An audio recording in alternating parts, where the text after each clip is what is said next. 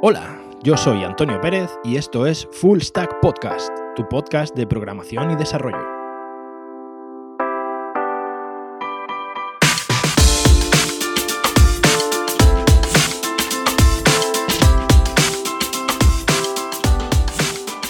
Hola de nuevo, muy buenas, bienvenidos a este programa número 18 de Full Stack Podcast. En este programa vamos a tratar un tema en el que normalmente no se suele reparar mucho, eh, pero que realmente es un tema muy muy importante. Eh, vamos a hablar de eh, proyectos, gestión de proyectos y más concretamente vamos a hablar de lo que es una descripción funcional. Como reza el título del programa, pero tienes el funcional alma de Dios, la descripción funcional de un proyecto es algo que normalmente suele, suele, suele pasarse mucho por alto, ¿vale? Suele pasarse demasiado por alto. Porque realmente cuando, cuando estamos en un proyecto solemos ir con mucha prisa, solemos ir muy, muy aturullados, ¿no? Y, al final la descripción funcional del proyecto viene a ser esa, esa quimera que siempre se queda un poquito aparte, ¿no? No, solemos hacerle demasiado caso. Eh, lo cual es una práctica nefasta. O sea, es malísimo. O sea, la mayoría, yo en mi experiencia, a día de hoy puedo aseguraros que realmente todos los proyectos en los que hemos tenido problemas es porque este proyecto no estaba bien definido mediante una buena descripción funcional. Em, no tener un funcional bien definido y bien aclarado con el cliente suele ser la receta perfecta para el desastre. Suele hacer que un proyecto, por una causa o por otra, termine saliendo mal, termine habiendo, perdón, termine habiendo problemas, termine, termine, vamos, eh, como el rosario de la aurora en ocasiones, ¿vale? Claro, eh, ¿cuáles, son, ¿cuáles son los principales problemas que nos encontramos? Vamos a hacer una pequeña, una pequeña introducción un poco de, por qué necesitamos un funcional, ¿no? ¿Qué, qué, qué, qué es lo que suele pasar en los proyectos? Aprovecharos si estáis empezando y tal, ¿qué es lo que suele pasar en los proyectos que nos obliga a tener una buena descripción funcional. Perdonad la voz, pero este acercamiento de la primavera suele ser un poco, un poco, un poco malo, ¿no? Para los resfriados y demás. Bien, en primer lugar, a todos seguro que si habéis estado trabajando en algún proyecto o ha pasado que habéis llegado a un punto en el que no sabíais muy bien cómo continuar. O no sabíais muy bien eh, una ventana, a dónde llevaba la siguiente ventana, o eh, al hacer clic en un botón, eh, qué es lo que teníais que hacer, o incluso el cliente o vuestro jefe os había explicado bien cómo tenía que funcionar el programa, pero no de manera exacta, con lo cual hay en muchas ocasiones varias formas de hacer lo mismo. Claro, esto al final nos presenta el problema y el problema principal suele venir que, en primer lugar, vosotros no sabéis muy bien por dónde tenéis que tirar, por lo cual eh, soléis tomar la decisión que a vosotros os parece más lógica. Pero claro, e, esta decisión que a vosotros os parece súper lógica, lo más normal es que al resto del mundo no le parezca ni tan lógica ni tan óptima. Y el resto del mundo, el principal resto del mundo, es sobre todo vuestro cliente. Claro, vuestro cliente va a decir, eh, vale, pues esto mm, yo pienso que se podría haber hecho de esta otra manera, ¿no? Con lo cual, eh, ya tenemos el problema de que hemos gastado un tiempo precioso generando una solución estupenda y ahora llega nuestro cliente y aquí es donde viene el punto crítico. Nos lo cambia una vez que ya está hecho. Por otra parte, eh, claro, eso ya consume una hora que no teníamos previstas, con lo cual ahí empieza a haber pequeños retrasos que, mm, creedme, al final en un proyecto se siguen acumulando. Y cuanto más grande sea un proyecto, más se acumulan estos retrasos. El siguiente problema que, viene, que solemos tener en este caso, ¿cuál es? Pues ya no es solo que el cliente nos diga que cambiemos la forma en la que lo hemos hecho, sino que el cliente, una vez que ve eh, cierta funcionalidad, quiere agregarle un pequeño detalle. Luego quiere agregarle otro pequeño detalle. Luego eh, ese pequeño detalle lo quiere cambiar y pasarlo a la pantalla que ya teníamos hecha antes. Con lo cual, en este, en este punto, Eh, cuando, el, cuando empezamos a enseñarle distintas versiones al cliente y el cliente em, empieza a hacer cambios, empieza a hacer modificaciones, claro, no tenemos una descripción funcional definida, no tenemos una descripción funcional clara. Con lo cual, al final empieza a haber discusiones de, no, pero es que eso yo te lo había dicho.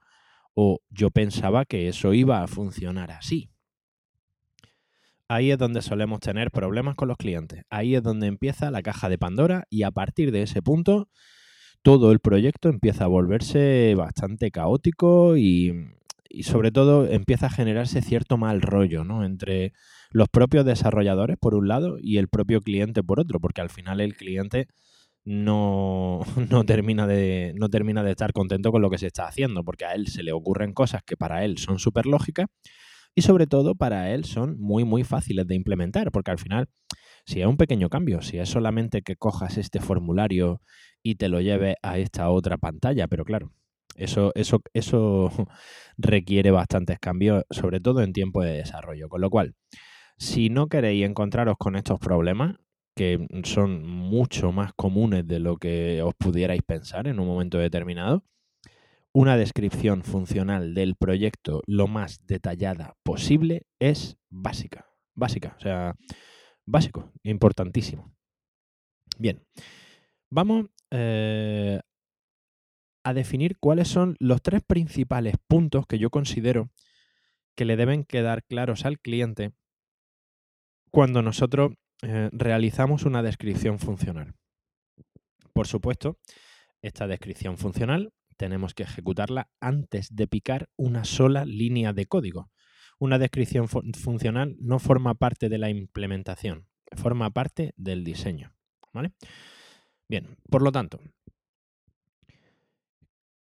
primer punto importante que tiene que tener claro el cliente es el alcance del proyecto. Con lo cual, eh, si acotamos este alcance del proyecto dentro de esta descripción funcional, el cliente va a tener muy claro qué es lo que le vamos a hacer y hasta dónde vamos a llegar. ¿Vale? Esto para vosotros eh, puede parecer una tontería. Al principio del proyecto, cuando todo el mundo tiene mucha ilusión, es algo obvio.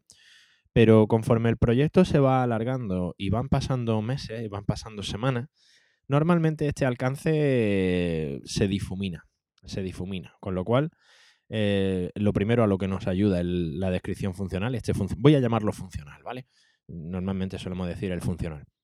Este funcional, lo principal que nos delimita, en primer lugar, es el alcance del proyecto. Y esto nos lleva al segundo punto, y es sobre todo que el cliente tiene claro qué es lo que entra dentro del proyecto y qué es lo que no entra. Básicamente, lo que no esté en el funcional no entra. Todo lo que no esté definido dentro de la descripción funcional no forma parte de nuestro proyecto. Con lo cual, claro, esto nos lleva al tercer punto. Una vez que el cliente eh, requiere modificaciones, porque, ojo, esto también puede pasar. O sea, en un proyecto, un proyecto es algo que en, determinadas ocasiones suele ser algo vivo. Por lo tanto, está sujeto a modificaciones. Pero claro, no es lo mismo que tú o el cliente a la hora de plantear una serie de modificaciones, esas modificaciones todo el mundo tenga claro que no están dentro de la descripción funcional del proyecto, con lo cual Mm, hay que generar otro presupuesto. O sea, todo lo que no entra en el funcional, pues se cobra aparte, lógicamente. Eh, claro, eh, si no tenemos este funcional, como ya hemos dicho antes, al cliente le va a costar mucho más trabajo entender que no forma parte del proyecto. Sin embargo, si nosotros tenemos un funcional que está aprobado por el cliente, que esto es otro punto importantísimo, eh, si tenemos este funcional aprobado por el cliente, el cliente va a saber que obviamente hay cosas que no han entrado dentro de la descripción principal y que tenemos que modificar la estimación en tiempo y el presupuesto, obviamente, del proyecto.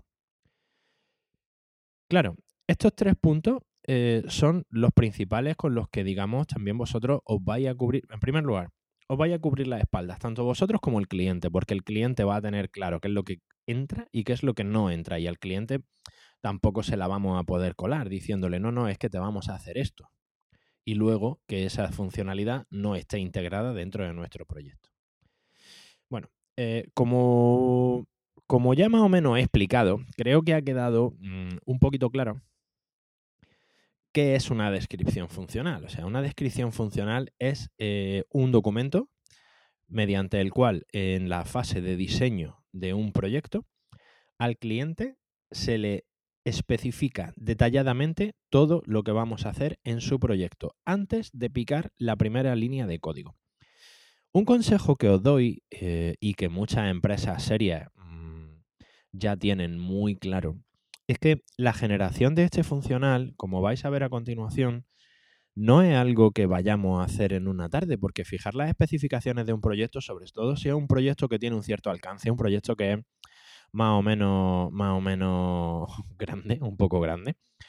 Esta descripción funcional no se hace en un día. Mm, probablemente no se hace ni siquiera en una semana, con lo cual eh, parte del presupuesto del proyecto debería ser la definición del funcional exacto. Yo os recomiendo que eh, a la hora de presentar un presupuesto al cliente no le deis un presupuesto definitivo hasta que no haya un eh, funcional totalmente descrito.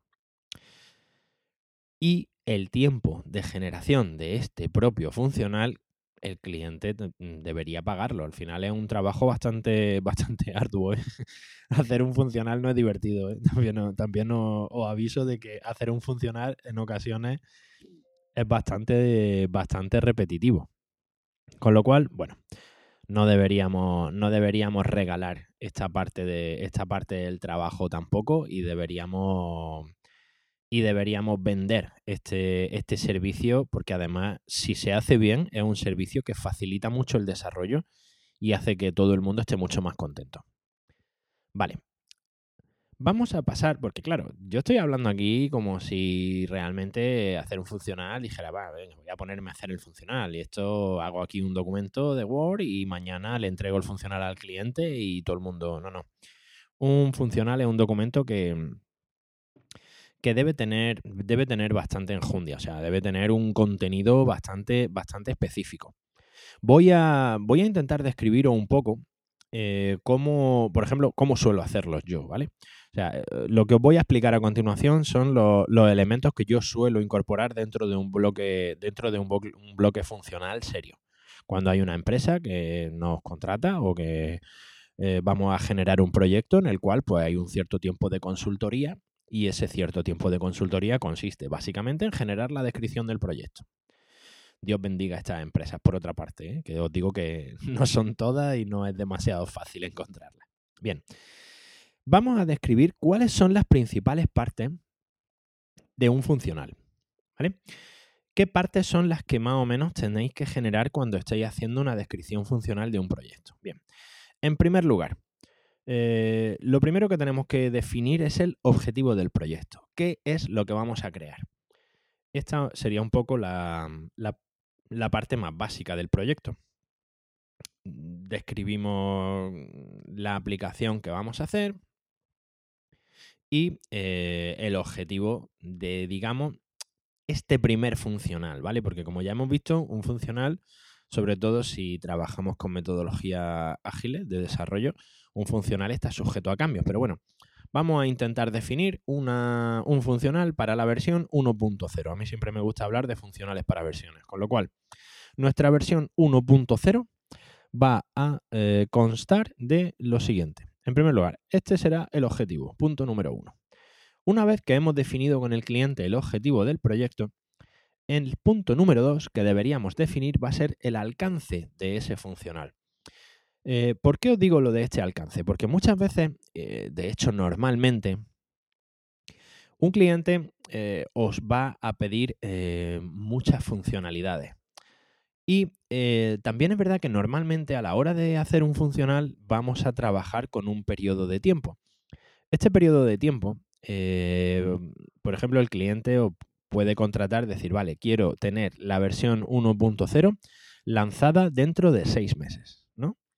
Con lo cual, eh, es posible que no toda la funcionalidad que el cliente quiera vaya a estar presente en esta versión 1.0 dado que solo disponemos de seis meses para desarrollar y de unos recursos limitados, de un equipo limitado para ejecutar. Con lo cual, en este alcance del funcional, lo que vamos a describir van a ser las funcionalidades que estarán disponibles en esta versión 1.0 y que funcionalidades posiblemente no van a estar, bueno, posiblemente no, vamos a dejar fuera directamente y eh, si el cliente quiere que las hagamos, ya tendrá que hacerse para una segunda fase. O bien aumentar el tiempo de desarrollo o bien aumentar el número de recursos destinados al proyecto. Bien, importantísimo este alcance. ¿eh? Este, este, alcance del funcional eh, parece que no, esta parte de más se hace relativamente rápido, parece que no, pero, pero es importante que se lo definamos y que se lo acotemos bien al cliente de primera porque aquí vamos a liberar el primer escollo a la hora de tener problemas de yo te dije que quería esto y tú por otro lado yo te dije que no me daba tiempo. Si está por escrito y el cliente lo, lo tiene claro desde el principio, muchísimo mejor. Por otra parte, el punto número 3 de, una descripción funcional normalmente suelen ser eh, las tecnologías que se van a utilizar.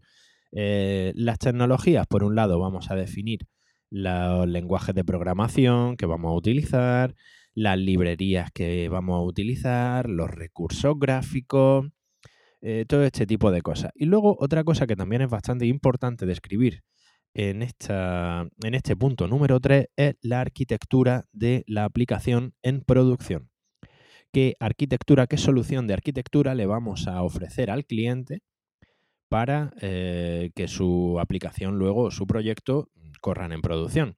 Aquí, pues desde máquinas físicas a servicios en la nube, distintos tipos de servicios de la arquitectura que harán falta. Imaginad, mailers automáticos, em, balanceadores de carga, almacenamiento de backup. O sea, realmente a día de hoy esta descripción de la arquitectura es bastante, es bastante importante. Y a partir de aquí es donde ya entramos en la parte más eh, laboriosa del proyecto. En este punto, una vez que hemos descrito las tecnologías que vamos a usar, es cuando vamos a pasar a definir los bloques que van a componer el proyecto. Mi consejo en este punto es que intentéis eh, esquematizar lo máximo posible, pero no solo esquematizar lo máximo posible, sino dividir eh, la aplicación, el proyecto, el evolutivo, lo que estáis haciendo, dividirlo en bloques funcionales y pasar a describir cada uno de esos bloques funcionales. Este tipo de bloques eh, van a depender del proyecto que estemos ejecutando. Podemos estar ejecutando un proyecto de backend eh, que normalmente se va a componer de generar un API con la lógica que conlleve y la gestión de una base de datos o bien eh, podemos estar gestionando un proyecto de frontend. Ambos, para gestionarlos, para generar este funcional, vamos a seguir un poco el mismo esquema. Pero, eh, claro, este esquema va a ser eh, diferente en función, de, en función de lo que vayamos a describir. Si estamos trabajando con un proyecto de, con un proyecto de backend, si estamos generando un API, lo primero, bueno, el objetivo que tenemos que hacer es en cada uno de estos bloques de proyecto, imaginad, tenemos eh, un, blocking de, un bloque de gestión de login y sesiones, ¿vale? Eh, un bloque de gestión de usuarios, un bloque de gestión de roles de estos usuarios, eh, un bloque de, no sé, generación de, de cualquier cosa, ¿no? Ya de lo que vaya siendo cada, cada bloque funcional del proyecto. En este caso, para cada uno de los bloques, si se trata de un proyecto de backend, como estamos comentando, lo que vamos a hacer va a ser una descripción detallada de cada una de las llamadas que compondrán este API, las diferentes URL. Vamos a ir describiendo, y esto sí que es importante, todas las URLs una por una. No vale poner un ejemplo de cómo se va a gestionar una URL. No, no, no, no. En este funcional recordad que estamos dando la información detallada de todo lo que va a componer el proyecto. Por lo tanto, en este esquema funcional o en esta descripción funcional, vamos a tener todas las URLs que compondrán el API de forma detallada. Todos los get, todos los post, todos los patch, todos los destroy, todo con la funcionalidad de cada una de ellas. Incluso de estas llamadas vamos a tener que, en este punto sería bastante interesante, que tuviéramos el esquema JSON de cada una de estas llamadas. ¿vale? Este esquema JSON, pues lógicamente ya sabéis de lo que se trata. O sea, eh, cada llamada, si no, os remito al programa que hicimos de API. Bueno, que hice de API. Eh, no hace mucho. Os dejaré, os dejaré en todo caso eh, el enlace en las notas del programa. Entonces, este esquema se va a componer de esta, este, este, este JSON, tanto que va a aceptar como cuerpo si se trata de un post o de un patch, vamos a especificar cuáles son los, todos los parámetros del cuerpo y todos los parámetros que vamos a aceptar en cada una de estas llamadas. También tenemos que especificar, obviamente, todos los sistemas de autenticación, si va a ser por token, cómo vamos a gestionar esos tokens y tal. Y para ayudarnos en esta fase o como complemento, yo recomiendo, yo lo utilizo, vamos, de hecho, cuando estoy gestionando algún funcional con algún equipo de, con algún equipo de desarrollo del cliente, eh, normalmente utilizo alguna herramienta como Swagger Hub o eh, algo basado sobre todo en este, en este protocolo OpenAPI 3.0. Eh, estas herramientas Swagger nos permiten precisamente generar la documentación del API de forma bastante, bastante completa. Bien, esto sería la descripción de los bloques del proyecto si estamos hablando de un proyecto de backend, si estamos hablando de un API. Pero si estamos hablando de un proyecto de frontend, eh, la cosa va a cambiar un poco. ¿Por qué? Porque en un proyecto de frontend es importantísimo que estén descritas todas las vistas que componen la aplicación. No es necesario eh, que hagáis las vistas en este punto con todo el diseño, con todo el logo del cliente, hombre, si lo queréis currar, pero vamos, vaya a tardar mucho más.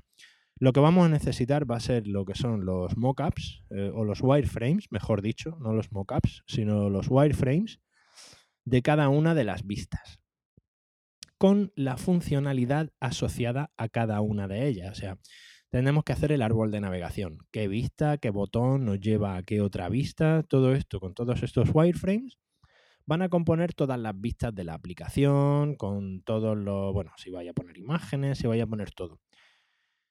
Esto es muy importante y os voy a explicar por qué. Eh, ¿Qué ocurre? Normalmente cuando, cuando tenemos este tipo de proyectos, una de las cosas donde suelen venir los problemas es precisamente cuando el cliente de pronto eh, tiene una funcionalidad más o menos implementada y eh, te va, de pronto te, añade una pantalla nueva o de pronto te pide que una pantalla o un proceso lo divida en varios pasos, que ya es cuando empezamos a salirnos de, si no tenemos un funcional establecido, es cuando empieza a cambiar todo y el proyecto empieza a volverse bastante farragoso. Pues bien, estas vistas, tener todas estas vistas presentes en el, en el funcional, nos van a hacer, por una parte, que le expliquemos mucho mejor al cliente cómo funciona el proyecto y que todos los cambios se hagan sobre el funcional, no sobre la implementación. Hacer los cambios sobre el funcional es mucho más rápido, obviamente. Y por otra parte, una vez, una vez que este funcional con estas vistas y este diseño esté cerrado por el cliente, obviamente va a estar muy claro que si el cliente quiere una pantalla nueva o una modificación sobre una pantalla que está en el, en el funcional, eso ya se sale de los requerimientos del alcance del proyecto. Con lo cual, nos va a resultar mucho más sencillo plantearle al cliente que para esos cambios tiene que, tiene que hacer una ampliación de presupuesto, porque ya nos va a aumentar las horas de desarrollo sobre lo que había estipulado en un principio. Este es el punto mm, más importante, ¿vale? Toda esta descripción de bloques del proyecto es lo más importante. En cada una de estas vistas, lógicamente, también vamos a tener una eh, descripción de cada una de ellas y es muy importante también que pongamos de dónde se obtienen los datos que se muestran de cada una de estas vistas. ¿Qué datos son los que se van a mostrar en cada pantalla? ¿Y cómo se van a mostrar esos datos? ¿Vale? Y de dónde se van a sacar. Si lo que tenéis es un proyecto que integra tanto backend como frontend, mi recomendación es que hagáis la, descripción funcional por separado. Esto, si os fijáis, vamos a ir un pasito más allá y ahora por un momento vamos a olvidarnos del cliente. Eh, si os fijáis, cuando ya tenemos todos los bloques del proyecto perfectamente descritos, fijaros lo sencillo que es en este punto ponernos a picar código. Porque aquí ya solamente tenemos que llegar y pintar las pantallas, como se suele decir eh, coloquialmente. Ya solo tenemos que pintar las distintas pantallas que hemos moqueado o solamente tenemos que implementar métodos de un API que ya tenemos perfectamente definidos. Ni siquiera nos tenemos que parar a pensar qué datos son los que van en qué llamada, qué tipo de respuesta o cómo vamos a gestionar los tokens. No, no, está todo perfectamente claro y ya no hay duda de cómo tenemos que hacerlo, con lo cual, para nosotros incluso, el tiempo de desarrollo en este punto se reduce de forma más que significativa. Yo, vamos, cada vez que, que tengo un proyecto que el funcional está perfectamente descrito y que todo simplemente me entregan un funcional y tengo que hacerlo, vamos, soy súper feliz. porque ya me ha pasado unas cuantas, o sea, esto eh, os lo digo por experiencia, o sea, ya me ha pasado en algunos, en algunos proyectos que la descripción funcional no ha estado nada clara y que de pronto el cliente empieza a cambiar o, o mm, un caso que suele pasar mucho. De pronto el cliente tiene una persona de contacto y esa persona de contacto cambia y ahora el que entra nuevo quiere cambiarlo todo. No sé por qué. Siempre quieren cambiar un montón de cosas para que se ajusten a lo que, a lo que él quiere. O pasa de un departamento a otro y cada departamento quiere las cosas de una manera. Por lo tanto, aunque parezca que estáis perdiendo el tiempo, no es así, creedme. Mm, redactar una descripción funcional detallada os hace ahorrar muchísimo tiempo y muchísimos problemas, muchísimos problemas. Bien, Continuando con nuestra elaboración del funcional, eh, lo siguiente que vamos a hacer, una, una, vez que ya tenemos todos nuestros bloques descritos y perfectamente especificados, vamos a hacer una estimación de recursos que vamos a necesitar. Los recursos son básicamente de dos tipos, tiempo y personas. En primer lugar, lo primero que vamos a hacer, una estimación de horas que nos lleva cada uno de estos bloques. Y por otra parte, vamos a definir cuántos recursos, cuántas personas se van a encargar del desarrollo y qué perfil de personas van a estar implicados en ese desarrollo. Si os fijáis, la elaboración de este funcional no solo nos ayuda a gestionar eh, la información con el cliente, sino que para nosotros mismos nos va creando en nuestra cabeza o nos va documentando perfectamente toda la estructura del proyecto. Eh, no sé si os habrá pasado, a mí me ha pasado muchas veces que de pronto me llama un cliente y me dice, o me llama alguien, eh, un jefe de proyecto y me dice, necesito que me estimes este proyecto en horas. O cuánto tiempo va a tardar en hacer esto. Claro, si tú tienes el proyecto en general, a grosso modo, cualquier estimación que hagas no va a estar mal, va a estar muy mal, muy mal, o sea, mm, rematadamente mal. Ahora, ¿Por qué? Porque tú no te vas a dar cuenta de lo que realmente implica ese proyecto hasta que no empieces a bajarte al detalle. Con lo cual, una vez que ya tienes todos los bloques del proyecto perfectamente descritos y te has bajado al detalle, ya no tienes que calcular el, tiempo en horas que vas a tardar en picar una montaña, sino que vas a tardar, tienes que calcular el tiempo que vas a tardar en picar cada una de los bloques que forman parte de esa montaña. Y evaluar el tiempo que va a tardar en picar un bloque es muchísimo más sencillo que evaluar el tiempo que va a tardar en picar la montaña entera. Con lo cual, este mismo funcional te está facilitando el trabajo, te lo está facilitando muchísimo. Y luego, el sexto y último punto que yo siempre incluyo en la descripción de un funcional es un cronograma de ejecución. Claro, fijaros, ahora ya una vez que tengo los distintos bloques descritos y una vez que tengo estimadas las horas que me va a llevar cada uno de esos bloques, a partir de ahí lo que genero es ya el cronograma de ejecución del proyecto con su fecha de entrega. Claro, en este cronograma lo que hace es que ya puedes generar directamente todos los sprints que van a componer el desarrollo del proyecto.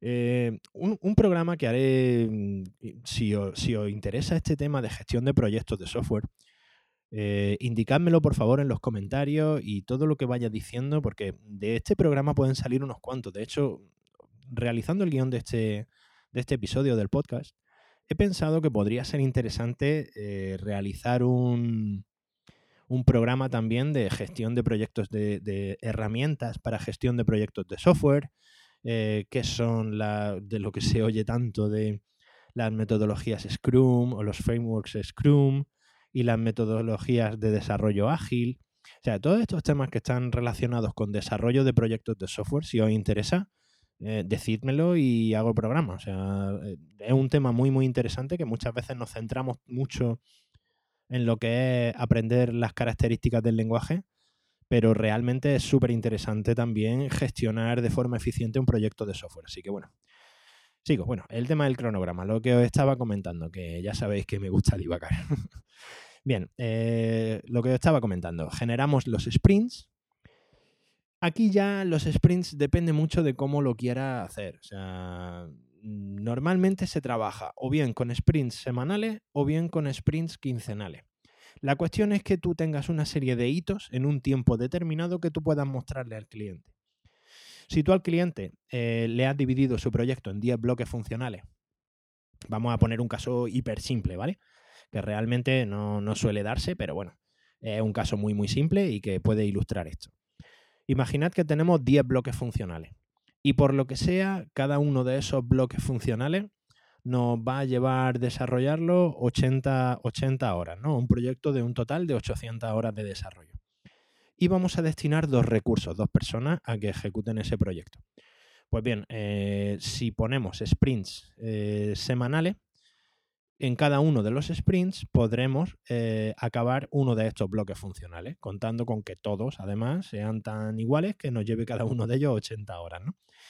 Pues bien, cada sprint semanal supuestamente eh, generará o eh, cada semana se desarrollará uno de estos 10 bloques funcionales y la ejecución del proyecto se llevará en estas 10 semanas de desarrollo, con lo cual, bueno, ya directamente al, cliente le podemos ir eh, enseñando una serie de hitos y una serie de, de avances dentro del proyecto para que el cliente también se quede tranquilo en cuanto al desarrollo, porque una de las cosas que pasan en desarrollo es que durante bastante tiempo el cliente mm, no tiene nada y el cliente simplemente pues te llama y confía en que te llama y confía en que el trabajo se está haciendo porque le caes bien y porque se fía de ti, pero muchas veces aunque tú a lo mejor estás trabajando bastante, el cliente no suele verlo, con lo cual tener este cronograma por lo menos al cliente le da una herramienta y a ti también para evaluar cómo está yendo el timing del proyecto. Luego también es verdad que luego prácticamente nunca coinciden al 100%. Hay partes del proyecto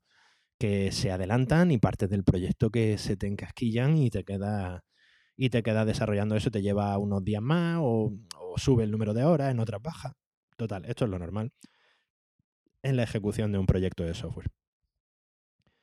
Pero bueno, eh, esto es un poco. Estos son los seis bloques que yo normalmente suelo incluir por defecto en una descripción funcional. Eh, yo, hay mucha gente, he visto muchas descripciones funcionales que contienen mucha literatura. Yo no soy amigo de meter literatura en una descripción funcional, porque al final lo que me he encontrado es que la mayoría es paja. O sea, la mayoría es, son textos comerciales que se le entregan al cliente, textos que quedan muy bonitos, pero que luego incluso se pueden volver en tu contra, porque normalmente si tú escribes mucho, llega un punto en el que puede resultar ambiguo y, no puede, y puede que no termine de quedar claro qué es lo que querías decir con frases bonitas y elaboradas, ¿no? Sino que yo prefiero ser mucho más esquemático, yo prefiero presentar eh, un dibujo de una vista que describirla detalladamente sin un dibujo y soy mucho más partidario, por ejemplo, de, de poner un esquema de una llamada a un API que describir cuáles van a ser los datos de entrada y los datos de salida, ¿no? Yo me gusta, me gusta ser muy detallado, pero muy esquemático, muy esquemático. O sea, yo es verdad que es cierto que, las descripciones funcionales que suelo escribir suelen ir orientadas a personal más técnico. Normalmente trabajo con, pues, con jefes de IT o con jefes de, o con jefes de departamentos de desarrollo y demás. Entonces, bueno, es bastante, bastante para mí son bastante técnicas las descripciones funcionales que suelo hacer. Si se trata de un cliente y estáis trabajando con personal que no es técnico, imágenes, dadle imágenes, dadle imágenes y explicarle los datos que se van a mostrar cuáles son. No entretengáis demasiado en escribir párrafo y párrafo y párrafo porque más que, mm, mm, vamos, más que nadie sabéis que mm, por ejemplo, por poner un ejemplo, un proyecto, uno de los últimos descripciones funcionales que he hecho, hiperesquemática, que prácticamente son descripciones de llamada a un API, son 64 páginas. Yo, a mí me meten 64 páginas de texto para una descripción funcional y te digo yo que me acuerdo yo del que me lo ha, del que me lo ha dado. ¿eh? estoy yo acordándome de él un par de veces mientras me leo la descripción completa, pero bueno, eso ya son manías, manías de cada uno. La cuestión es que, eh, como resumen, como resumen, si pudiéramos resumir eh, todas estas partes que os, he, que he descrito de una descripción funcional, de este funcional, intentad ser detallados y esquemáticos. O sea, intentad, eso sí, ser lo más detallado posible, ¿vale?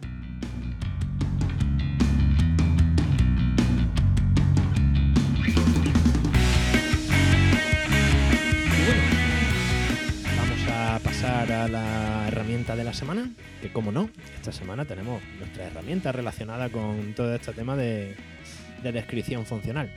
Pues bien, eh, este año, esta semana, más que una herramienta, lo que os voy a, lo que os voy a recomendar va a ser más un, un estándar, ¿vale? Un estándar que ha surgido a partir de Swagger.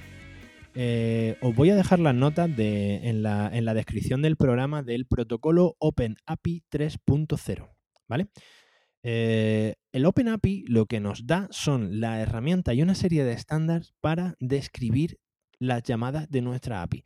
En un funcional, en una descripción funcional, normalmente, ya en los proyectos modernos que se generan a día de hoy con su backend y su frontend, como debe ser, eh, como mandan los cánones, como se solía decir, eh, os, vais a os, vais a hinchar de, escribir API. O sea, os, vais a hinchar de describir llamadas a un API. Pues bien, este protocolo OpenAPI 3.0 nos esquematiza bastante y nos da una serie de herramientas bastante estándar y que ya están bastante extendidas entre la comunidad de desarrolladores. Además, de todos los protocolos que existen, así de, generación de documentación para APIs, el OpenAPI 3.0 es el más detallado que hay. Es el más detallado que hay, tanto a nivel de descripción de modelos, como a nivel de descripción de llamadas, como a nivel de generación de parámetros, todo, todo. Vais a tenerlo todo realmente a la mano y realmente muy, muy sencillito de gestionar. ¿Cómo podéis utilizar este OpenAPI 3.0? Bien, aunque sea un estándar, normalmente se trata, eh, se suele utilizar sobre todo con eh, Swagger, con la herramienta Swagger. Swagger es una herramienta semi gratuita de documentación de API, de generación de API, y que, y que bueno, podéis utilizarlo. Os voy a dejar los enlaces de Swagger Hub y de y del propio la propia aplicación de Swagger, que también es descargable, podéis instalarosla en vuestra propia, en vuestra propia eh, en vuestra propia máquina, en el ordenador, si tenéis un Mac o lo que sea os podéis instalar eh, Swagger y Swagger además luego te permite exportar. Además, una cosa que está genial de Swagger, una cosa que a mí me gusta mucho, es que una vez que tienes generada el API, te, la exporta la documentación completamente a formato HTML. De, de forma que, si por ejemplo tú en un proyecto, en un subdominio del proyecto, esto lo hacemos nosotros, por ejemplo, en un subdominio del proyecto que se llame api. el nombre del proyecto que tengas.com, en este subdominio API. lo que sea, tienes la descripción y la, y la documentación completa del API. Con lo cual, para cualquiera que quiera utilizar tu API es súper cómodo. Entonces, esta herramienta, por ejemplo, de exportación de Swagger en formato OpenAPI 3.0, eh, la verdad que es súper útil. Es súper útil. Si, si os pasa como a mí, que trabajáis mucho con API y que trabajáis mucho con todo este tipo de herramientas. Esta herramienta Swagger o Swagger Hub o este protocolo OpenAPI 3.0, la verdad es que os va a salvar la vida. Creo que ya lo mencioné como herramienta en otro, en otro programa, precisamente Swagger o Swagger Hub. Así que bueno, echadle un vistazo y os insisto porque es realmente, es realmente interesante. Yo creo que os va a salvar la vida. Y bueno, creo que vamos a dejarlo por hoy. Eh, creo que hoy no me he extendido demasiado. Ha salido un programa relativamente corto y espero que, espero que es fácil de escuchar. Sobre todo espero que haya resultado interesante. De luego, este tema de descripciones funcionales, cómo preparar un funcional y tal, es algo que es bastante, es bastante importante a día de hoy, ¿vale? Con el tipo de proyectos que normalmente gestionamos y nos dedicamos sobre todo a desarrollar a medida, es un, es, un, es un tema interesante que vais a tener que tocar en un momento u otro de vuestra carrera. Así que bueno, espero que os haya resultado interesante, por supuesto. Espero todas vuestras dudas. Espero que me espero vuestras dudas, vuestros comentarios. Podéis dejármelos en mi web, en antonioperez.pro. Podéis también contactarme por Twitter a, info perdona, por Twitter es en arroba apcano1978. O podéis enviarme un correo a info lo que vosotros prefiráis. Por cualquier método me podéis contactar. Lo dicho, muchísimas gracias por estar ahí una semana más. Eh, espero volver pronto y seguir, eh, bueno, mejorar un poco la regularidad. Últimamente la regularidad del podcast la llevo un poco regular, precisamente. Y bueno, espero que haya resultado interesante. Lo dicho, nos vemos dentro de muy prontito. Hasta luego.